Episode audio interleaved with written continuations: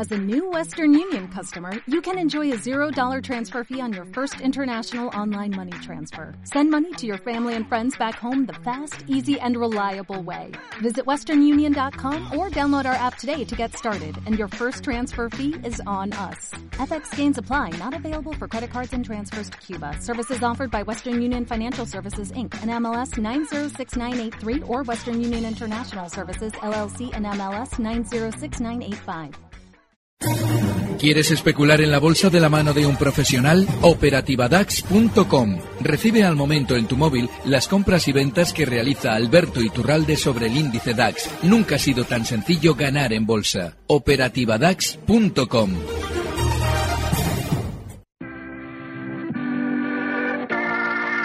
91 533 1851. Las claves de la jornada, las oportunidades de inversión, las mejores recomendaciones, valores para compra, para venta, la pizarra, IBEX 35, DAX Setra, SP 500. No dude en llamarnos. 91 533 1851. Consultorio de bolsa en cierre de mercados si son los nervios antes del Día de Acción de Gracias, la rebelión de los pavos o la rebelión de las máquinas, porque la verdad es que las máquinas, los algoritmos, se lo están pasando estupendamente bien en jornadas como, como la de hoy.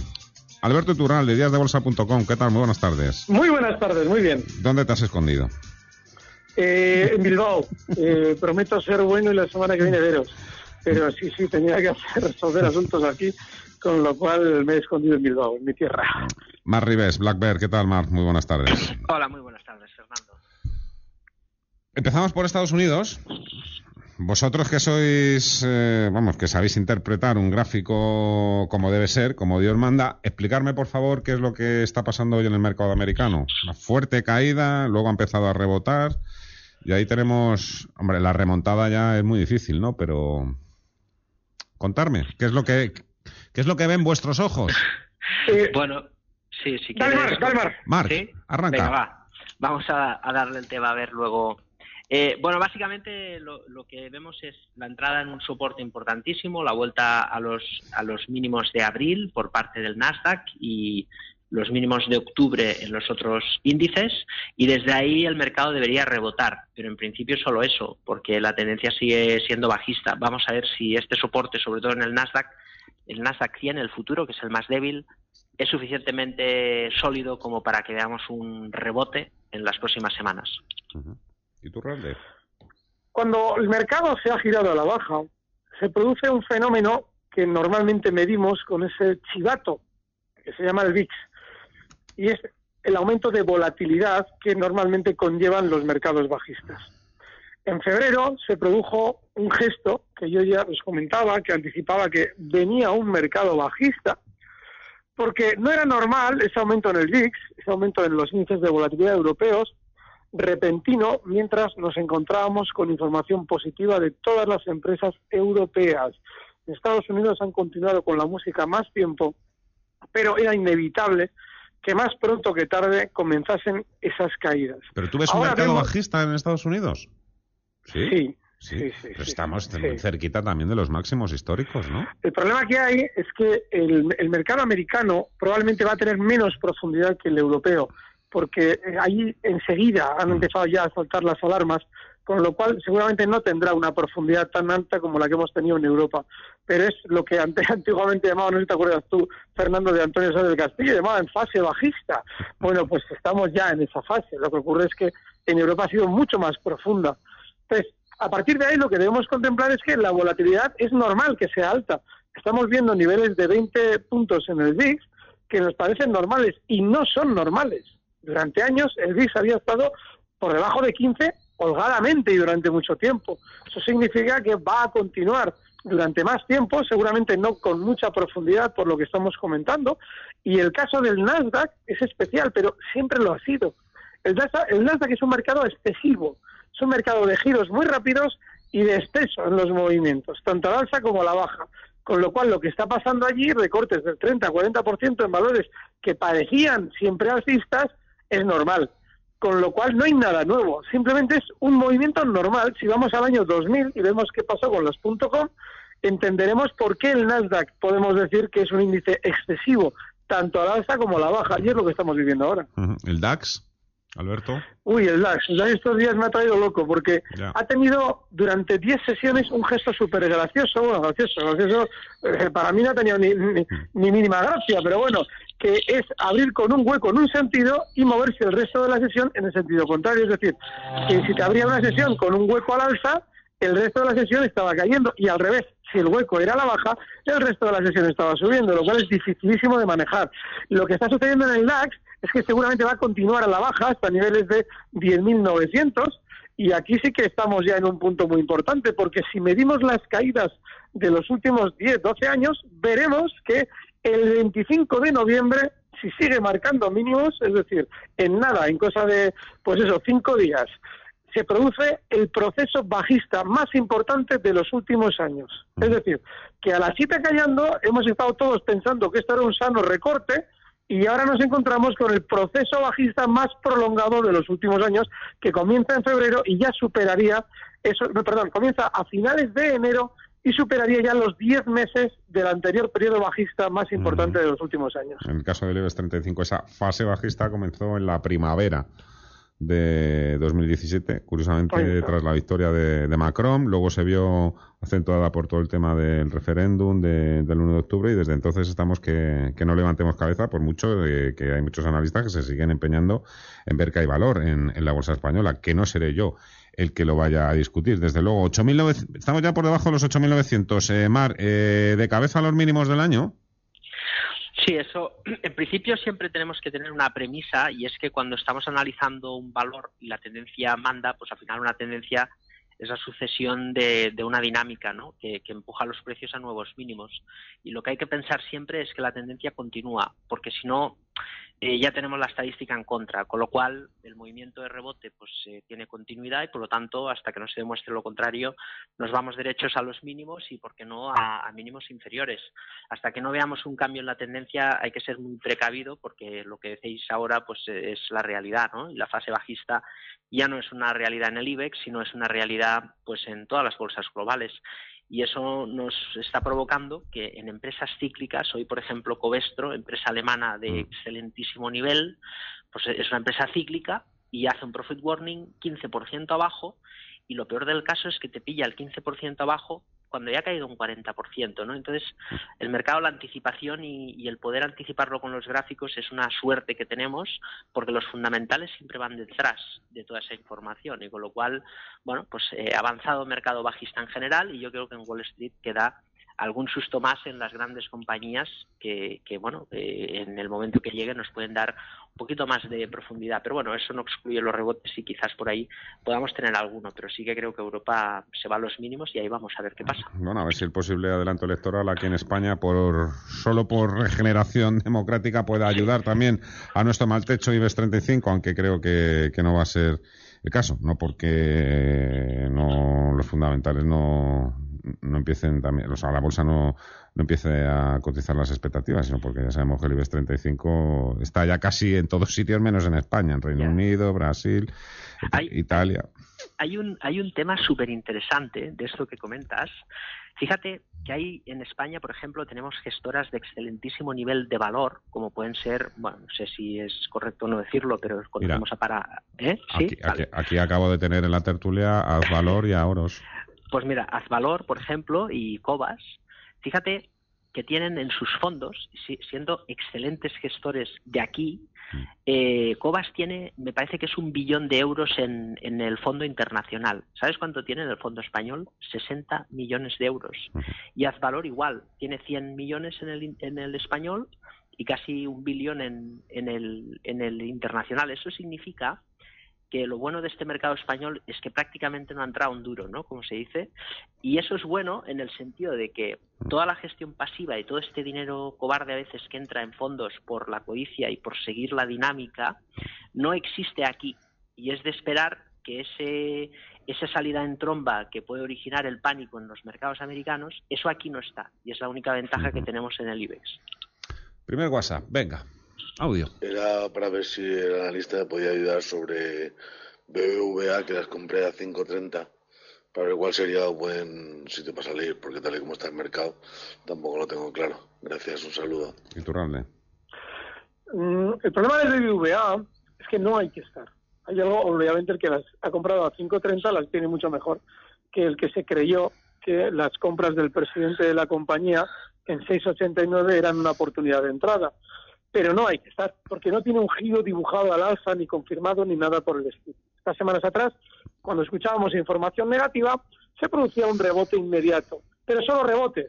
Así es que, bueno, yo en principio no estaría al punto de salir. ¿Cuál es? Bueno, puede colocar un stop, pues yo qué sé, en los mínimos de zonas de 4.83 y si vuelve a los 5.30 yo también saldría, porque el hecho de que, bueno, se mantenga lateral no es para estar en un precio. Tiene que tener un giro al alza que todavía el BBVA no ha dibujado. Aprovecho también para, para, lanzarte otra pregunta sobre bancos. Eh, pregunta Arganda. ¿Los bancos están tan baratos que me planteo comprar? ¿Qué me dice, señor Iturralde? Pues que el barato y el caro en bolsa no existe. Mira, hace un momentito, y voy a redondear lo que comentabais, eh, hablabais de los fundamentales se necesitan muy malos fundamentales para que los bancos estén en un precio en el que nosotros tengamos la oportunidad de verlos mañana más caros, es decir, por encima de donde están ahora mismo. Es decir, necesitamos que ellos nos convenzan de que mal vendamos porque ellos nos dirán cuando quieren subir, diciéndonos que las cosas están muy mal. Recuerden que en febrero estos bancos que han caído un 35% nos presentaban unos resultados récord, nos decían que estaban de maravilla, que les comprásemos. Bueno, pues acto seguido de contarnos eso, nosotros compramos, bueno, compró el que compró, y los valores cayeron a plomo. Bueno, pues tiene que pasar todo lo contrario. Luego, el barato no existe. El barato será si mañana nos dicen que están fatal y que van a quebrar al día siguiente. Ahí sí, ahí ya ten claro que va a ser lo que tú llamas barato, es decir, una oportunidad de compra. Buenas tardes, José Ignacio.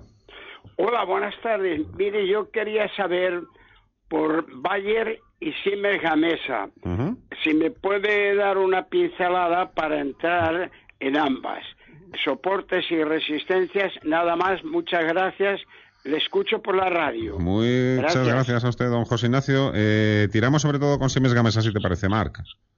Sí, vamos a ver. Eh, el caso de, Gamesa tiene un punto interesante, que es la vela que vemos eh, hace dos semanas, además en, un soporte importante, y con la noticia siempre ahí, ¿no? Que son los resultados empresariales sorprendiendo y eso evidentemente es suficiente catalizador para levantar los precios. La pregunta es eh, ¿Está el mercado preparado para que podamos ir contra corriente?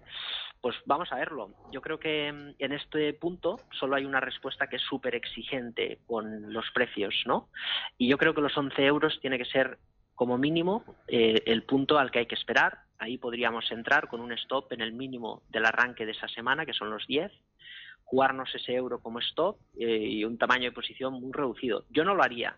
¿eh? Prefiero estar en liquidez y que sea el mercado el que gire antes de entrar porque hemos visto de todo en estos mercados, ¿no? Estos años y el mercado está bajista, ¿no? podemos entender si caerá más o menos. Yo no lo haría, pero la vela de hace dos semanas con resultados es muy interesante y si Gamesa eh, consigue reaccionar con un rebote del mercado, pues quizás veamos un tirón. ¿Suficiente como para entrar? Yo creo que no. Pero bueno, aún y así, si desea hacerlo, que no compre o que no pague más de 11 euros por camisa. Aparco a Bayer y luego, si nos da tiempo, la tocamos. Otro WhatsApp, venga, audio. Pregunto para, por Fluidra si es buen momento para comprar. Muchas gracias. Adiós, soy Lola. Hombre, Fluidra. Porque mi hija se llama Lola también. Sí, tira.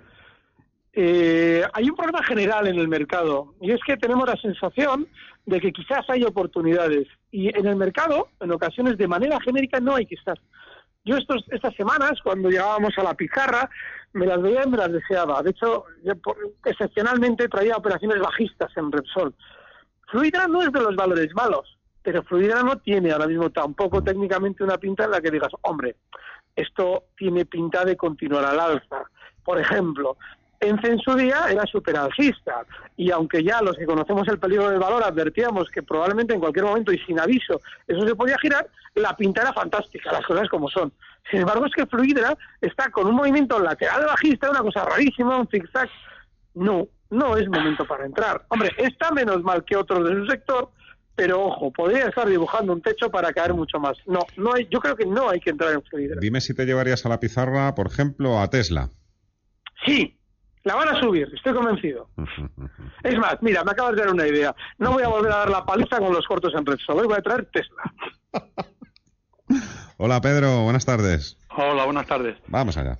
Vamos allá, venga, que me he puesto corto hoy en día y en OHL porque cuando estaban largos me sacudieron y a ver si me sacuden también en ponerme en corto. Me he puesto a precios actuales de cierre. A ver, que me diga el lector por cualquiera de los dos es igual. Venga, perfecto. Marc, Día, eh, Iturral de OHL, venga. Interesante las dos, sí señor. Pues no hay que no hay, no hay que ir detrás del precio ¿eh? y ahora nos ponemos cortos después del, del desplome, mucho peligro, porque son valores que cualquier noticia pues puede provocar un repunte de volatilidad. Estamos en mínimos.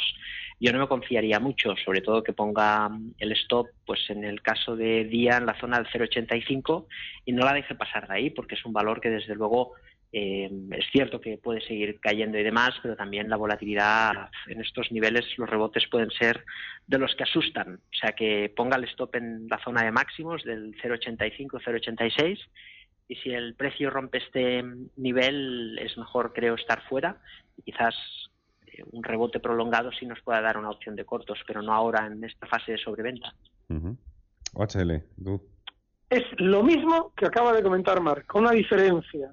En el caso de OHL, eh, ya lo comentábamos además hace unos meses, cómo Villarmir estaba trampeando el precio y lo iban a tirar. Bueno, ¿qué es lo que pasa? Cuando un valor se desploma con la velocidad que también lo ha hecho OHL, ese parámetro del que hemos hablado al principio, esa volatilidad se dispara también. Con lo cual, tú a la hora de especular en el lado bajista, siguiendo al precio, utilizando la expresión que tan acertadamente citaba Marx, tú tienes que ampliar tanto los stops que no te merece la pena. Si no has entrado bajista cuando Villarmir te decía que compraras, es decir, allá por mayo y junio, y hubieras podido aprovechar la caída desde 3.50 hasta 0.70, ya no tienes que estar. Porque es peligrosísimo. Tú ahora mismo en OHL puedes tener tranquilamente un rebote hasta zonas de 0.80 sin pestañear toda esa volatilidad que han aumentado en el valor y tú estar corto mirando y seguramente estás en el lado bueno pero te saltan los remaches, porque no tienes quizás el músculo financiero para aguantar ese 15% a la contra. Con lo cual yo creo que no hay que estar ya cortos, pero sí, vienen unas maravillosas oportunidades los dos de cortos y aquí las trajimos. Preguntas maravillosas también las que nos esperan después de los próximos dos minutos. Coca-Cola European Partners, nos preguntan por ACS, por Repsol, nos preguntan por Naturgy, nos preguntan por plusvalías, Horizon, Amper, Ence, Mafre. Dos minutos, ¿eh?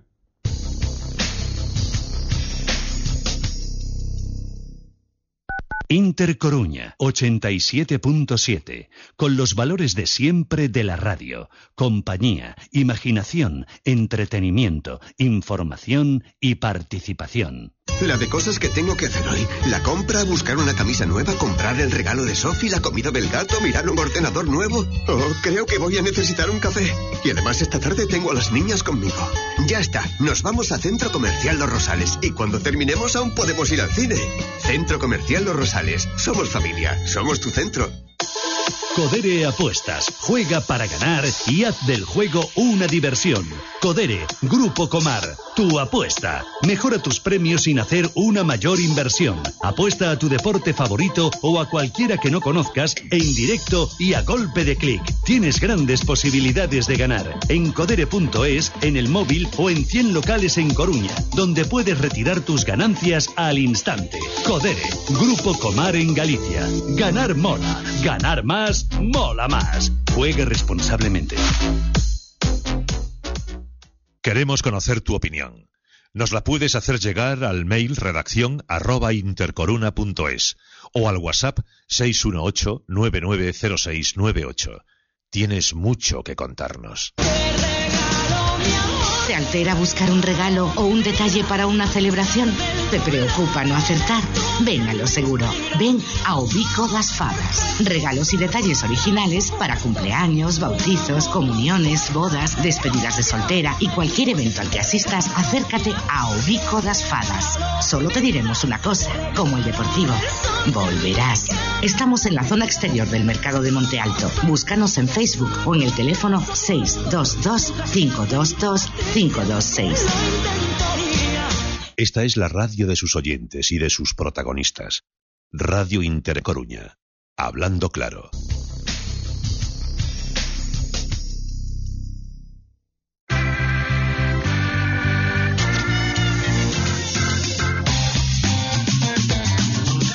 20 minutos para las 7 de la tarde. Seguimos en el consultorio de bolsa con Mar Rives de Black Bear, con eh, Alberto Iturralde, díasdebolsa.com. Antes del siguiente audio WhatsApp o la siguiente llamada, venga, una ronda rapidita. Vamos a ver. Buenas tardes, Alberto. Mi pregunta es hoy por. Tú prepárate si puedes, Ence. Eh, Mar, que así vamos rápido. Buenas tardes, como digo. Mi pregunta es hoy por Mafre, para entrar largo. Espero, espero. Vela, vela de giro. Dios santo, que usáis un lenguaje.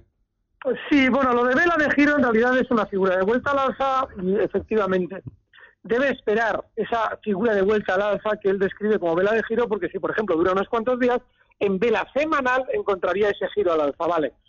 Espere, espere esa vela de giro, pero espere sentado, porque tiene toda la pinta de romperse a la baja el soporte en el que está ahora mismo, zonas de 2.50, con lo cual me parece súper prudente y muy inteligente esperar, porque en ocasiones precisamente por saber esperar, como nuestro oyente plantea, nos podemos evitar el problema que por ahora asoma en MAFE.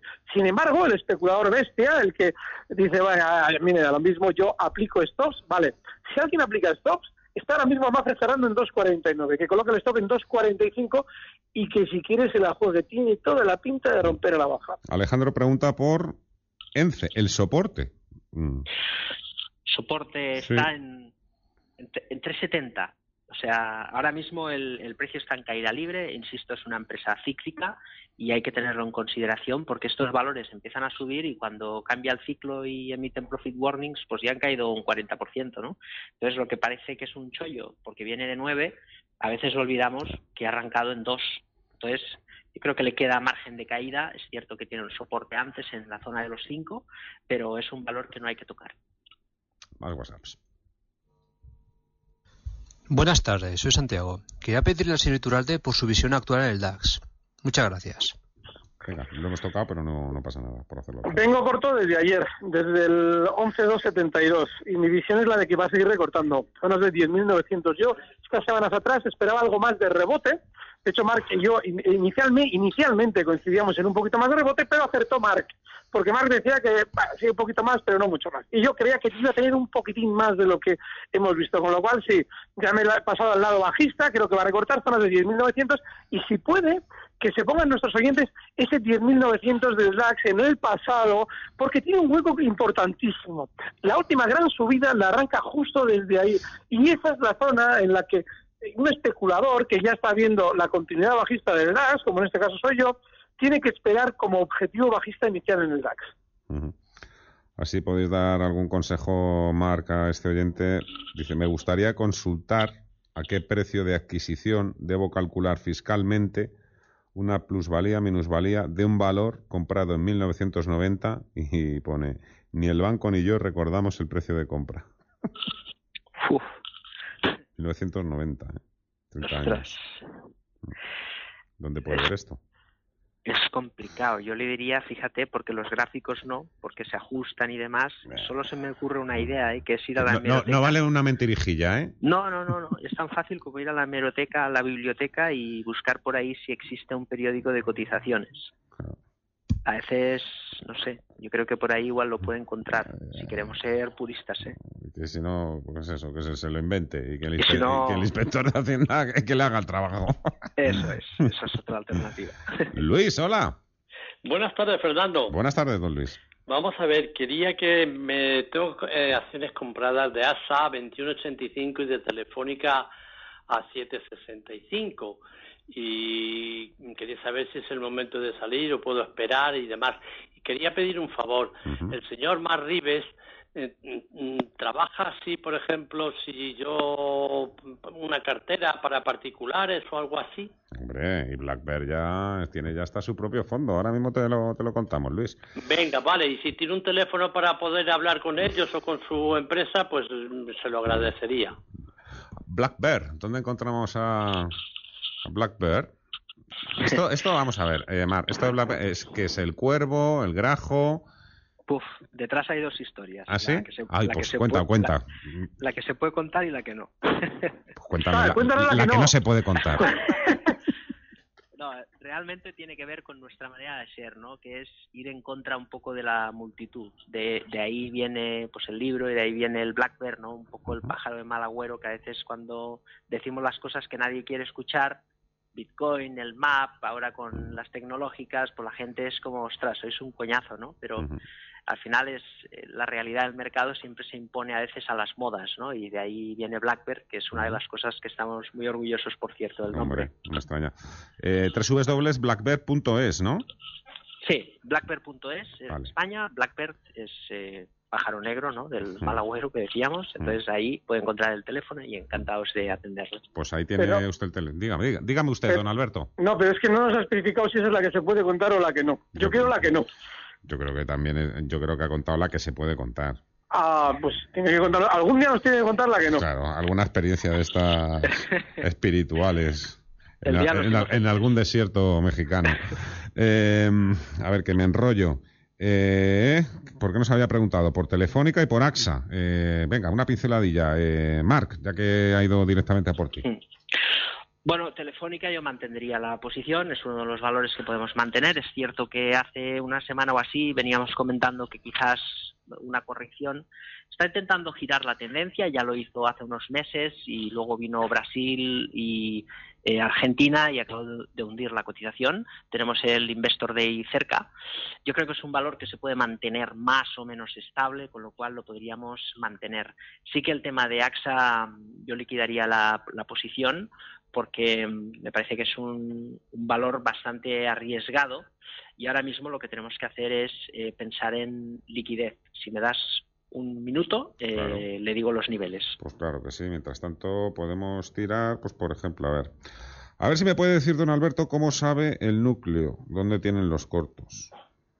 ¿Cómo ¿Y sabe? dónde tiene los cortos? El núcleo duro no puede tener cortos, caballero, porque sería ilegal. Dice, si se puede averiguar matemáticamente. Si Eh, las no. presuponen o qué. Lo digo por once. Su, Vale. graf- su gráfico lo delata. Sí, vamos a ver. Nosotros no podemos saber dónde está el núcleo duro colocado con mayor cantidad o menor cantidad de acciones. No puede estar en el lado bajista. Es decir, un accionista mayoritario no puede abrir posiciones bajistas en su propia entidad porque sería en fraude de los demás accionistas. Y esto viene a colación de OHL y es que estas últimas semanas hemos conocido por parte de un blog la posibilidad porque no sé si es noticia contrastada o no, pero él la planteaba así, de que el señor Villarmir había contratado algún tipo de seguro para cubrir eventuales caídas en el valor allá por eh, mayo o junio, es decir, que de algún modo, si el valor caía, ellos no perdían, perdías tú, pero ellos no. Como no es una noticia confirmada, lo dejamos en el aire para ver si alguien de una vez lo quiere investigar, porque lo he comentado varias veces y nadie lo está investigando. Y es muy importante saberlo. Sin embargo, el núcleo duro de una compañía no sabemos dónde está. Él sabe dónde estamos nosotros porque claramente tiene un bloque de acciones sindicadas, es decir, son varios accionistas grandes que tienen las acciones amontonadas para sacarlas al mercado cuando es necesario y el crédito de la entidad que lleva a cabo la operación lo tienen para poder comprar si es necesario y todas las demás acciones son las que no tienen. Es decir, las que, las que tú tienes están dentro de un grupo de acciones que no son las suyas y ellos sí saben dónde estás tú, pero tú no puedes saber dónde están ellos. Es decir, estás siempre en desventaja. Preguntan a Alberto si es buen momento para entrar en ACS y en Repsol. Javier de Guecho. En Repsol bajistas, muy bueno. Y al tiempo, ¿eh? porque ya están descubriendo nuevos pozos de petróleo. Un, un tuitero maravilloso llamado Plático me suele informar de estas cosas y agradezco un montón a la gente que me manda las noticias. Bueno, pues Repsol está descubriendo nuevos pozos de petróleo de nuevo y siempre explicamos que la triada de engaños de Repsol consiste en pozos de petróleo, plan de retribución a los accionistas, perdón, a los trabajadores mediante acciones y luego aumentar el dividendo. Esa triada se ha producido durante estos meses. La van a tirar, vamos, no tengo ninguna duda. Y ACS está muy vertical a la baja, no es momento de entrar. WhatsApp. Eh, buenas tardes. Eh, me gustaría que me analizaran General Electric para, para entrar. Eh, si todavía podría seguir cayendo más, aunque yo creo que, que estaría tocando ya soportes muy importantes. Eh, gracias. Yo. Marc. Bueno, eh, ¿en base a qué, no? Tenemos que matizar siempre los Menuda soportes. carrerita que lleva esta. Claro, aquí no hay soporte ni nada, aquí caída libre, es un valor en desplome. Mucho cuidado, aquí hay una cosa que tiene que servir siempre de consejo, ¿vale? Yo es una experiencia que he tenido trabajando en un banco americano y, y ahí no se andan con cuidado. En Estados Unidos las acciones buenas se pagan, y punto, por encima de los 30, 32 dólares. Si cotizan debajo de los 10 dólares ya no la recomiendan. Y si están, ahora ya no me acuerdo, pero creo que es por debajo de los 4, eh, los sacan de todos los fondos. Y debajo de un dólar simplemente los deslistan y los meten en el OTC o en el PIN eh, Markets, ¿no? el mercado rosa. Un valor que está cayendo a plomo de esta manera es que lo quieren deslistar y ojo, porque ahí hay dos quiebras, el capítulo 7 y el 11. Puede pasar un General Motors, la empresa quiebra, se rehace, los bonistas pasan a ser los dueños, la empresa continúa, pero los accionistas lo pierden todo. Y ese es el camino que creo que puede llevar General Electric. Mucho cuidado, porque es una empresa que puede quebrar, el- la quiebra suave, y a partir de ahí renacer con menos deuda y, y con los accionistas actuales perdiéndolo todo. Es un valor que no hay que tocar. Los americanos no son como los europeos y un valor que cae de esta manera, olvídense de él. Horizon Genomics, Alberto, para entrar sobre 270 preguntan. ¡Qué horror! Un valor que es eh, sobrino de Celtia Farmamar. Pregunta también por Farmamar, el mismo oyente, para entrar sobre 0,95 a corto. Bueno, como si no hubiera nada peor en el mercado. Vamos a ver. Él luego, vamos a ver, es que no los leo completos, pero luego él pregunta al final, ¿o es mejor estar en liquidez? Uy, pues sí. Si vamos, si nuestra alternativa es entrar o en Horizon Genomics o en, en Farmamar, lo mejor es estar en liquidez. Más que nada por su salud. Pero sí, le voy a explicar el truco cómo va. Porque Horizon y Celtia lo hacen igual. Normalmente cuando van a ir a un congreso a presentar cualquier cosa, ya sea pastillas, Juanola o cualquier cosa, ellos lo venden como que va a ser la releche, es decir, que ustedes van a encontrar la cura de todas las enfermedades en su medicamento, cosa que es absurda, pero bueno, ellos te lo venden así. Y una vez que les aprueban el medicamento, inmediatamente a ti te hacen creer que eso va a subir la leche. Lo que no te das cuenta es de que lo han estado subiendo ellos durante días antes porque sabían perfectamente que se les iba a aprobar el medicamento. Y una vez que se les aprueba, te venden a ti todo antes de caer. Eso es lo que han hecho Celtia, Farmamar. Pues es lo mismo, una y la otra, es el cambio de nombre. Y Horizon Genomics desde que han salido a bolsa. Absténganse de estos valores. Horizon también preguntaba por ella Lorena, la verdad es que nos preguntan eh, Centis, Vértice, nos pregunta también otro oyente, por ejemplo, por Amper, ¿eh? es que, que- que- que- Casquería como- fina. De verdad, como les gusta a algunos, ¿eh? José Antonio, por ejemplo, dice que tiene Amper, compradas a 0,31. Quería saber qué proyección viene en el futuro el señor analista, ya que está presentando buenos resultados, pero no acaba de, repu- de- de repuntar. Que además es muy difícil seguir a estas compañías. Eh, ¿Quieres decirle algo? ¿Sí? Eh, Yo si quieres... Venga tú, porque te pilla cerca esta compañía a ti. Bueno, a ver, es un, es un valor que es cierto que hay, hace méritos ¿eh? en los resultados, como comenta el oyente, pero hay que andarse con cuidado porque es un valor que normalmente siempre juega a lo mismo y tiene que demostrar mucho más. Eh, yo si ha comprado al nivel que comenta, le pondría un stop al 0.22. Si pierde este nivel hay que estar fuera de Ampere porque puede volver a la dinámica bajista. Es muy, es muy peligroso y sobre todo la manera en la cual ha sido expulsado de la zona del 0,34, que es una resistencia, demuestra que hay mucho papel y que es un valor que le va a costar mucho subir, con lo cual precaución, stop en 0,22 y si lo pierde fuera. Bueno. Eh, última llamada y sacamos la pizarra Tesla y no sé si alguna Enagas o Red Eléctrica que estas serán también tus favoritas y tu rol de hace algún tiempo. Primero, última llamada. Carlos, hola. ¿Qué hay? Hola, buenas tardes. Buenas tardes. Estaba pensando entrar ahí en el Banco Santander, que he visto que ha caído bastante, a ver qué me puede decir el analista, a ver si me puede dar un objetivo, un stop, en fin, a ver si es buen momento para entrar. Muchas gracias, muy amable. Venga, Mar, Santander, que ha caído mucho. Sí, bien, antes de entrar en Santander, casi mejor Bilbao, que ha caído más, ¿no? si este fuera el argumento, pero como decía antes Iturralde, eh, necesitamos ver un patrón de vuelta. El valor está bajista, está cayendo, eh, podemos ver más caídas. Si pasa como en el Bilbao, pues podemos tener caídas a la zona del 350. No me precipitaría estando fuera eh, en entrar en el Santander con la debilidad del mercado porque quizás caiga más hasta que no veamos una figura de vuelta al margen totalmente de los bancos. Yo, la verdad es que me pregunto, si tuviésemos que apostar una liga de fútbol por el que va el primero en la liga o por el último, el farolillo rojo, Déjame la pizarra, anda. La pizarra. Venga, a ver, ¿qué llevas, Alberto? Pues más que llevo lo traigo justo a última hora. Teslas, porque sí, porque toda esta jugada de que cambia el presidente, todo este tipo de decisiones cosméticas, normalmente tienen como objetivo, eh, de entrada, el maquillar una situación y segundo, se aprovecha bursátilmente, lo aprovechará Elon Musk para subir sin que nadie confíe en el valor. 327 sería el stop. Está ahora mismo en 346 cotizando Tesla. Y el objetivo alcista 380. Perfecto. ¿Y la tuya, Marc? Insistimos en Talgo, estamos muy pesados Mm. con el tema, pero no es para menos. ¿eh? Eh, al final, ese plan de recompra de 100 millones de euros, nosotros eh, calculamos que hay en el mercado libre 200 millones y esos 100 millones es volumen suficiente como para que veamos subidas en los próximos 18 meses. Es difícil, creo, que Talgo eh, no nos dé dinero en 18 meses comprándose en el mercado 100 millones y, y luego todo lo bueno que hemos venido comentando mil veces. Así que creo que es difícil que tengamos eh, una opción tan clara como Talgo en años. Ahí queda el tema. Yo decir que no quiero ni mucho menos ponerme en contra ¿eh? de la gente que compra valores que están cayendo o los bancos, que también habrá gente que diga, bueno, este tío, ¿qué le pasa con los bancos? Está obsesionado. Bueno, también ha habido malas experiencias eh, en años anteriores. No quiere decir, evidentemente, que no, que no lo puedan hacer bien próximamente. Y la buena salud del sector financiero también será la buena salud del resto del parque. Pero bueno, esas son otras historias. Alberto Iturral de díasdebolsa.com, Mar Rivers, Blackbird. ¿Qué tal, por cierto, Mar, con vuestro fondo? Bien, la verdad es que estamos contentos en general con todo y bueno, es un año complicado, volátil, pero bueno, hemos Ujú. conseguido abstenernos mucho de la volatilidad, reducirla y, Ujú. y ahora con la cartera bien posicionada. Hay mucho dinerito ¿eh? esperando ahí en depósitos, aparcados en depósitos y eh, en otros productos que no dan absolutamente nada. Así que, A ver, a ver así si- que ya sabes. ahí- A ver si se, si se animan un poquito. Muchísimas gracias ¿eh? Por la ayuda y los consejos. Cuidaros mucho. Gracias, un fuerte abrazo.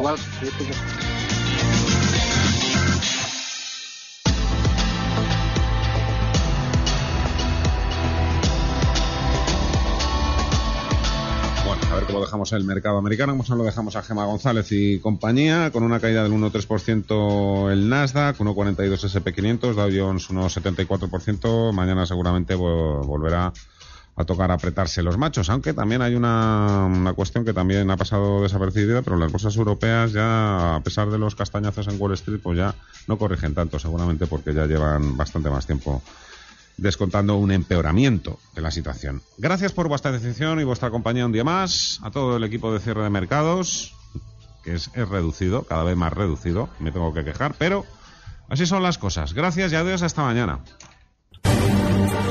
Recibe al momento las operaciones de Alberto Iturralde vía SMS en tu móvil. Operativa DAX.com.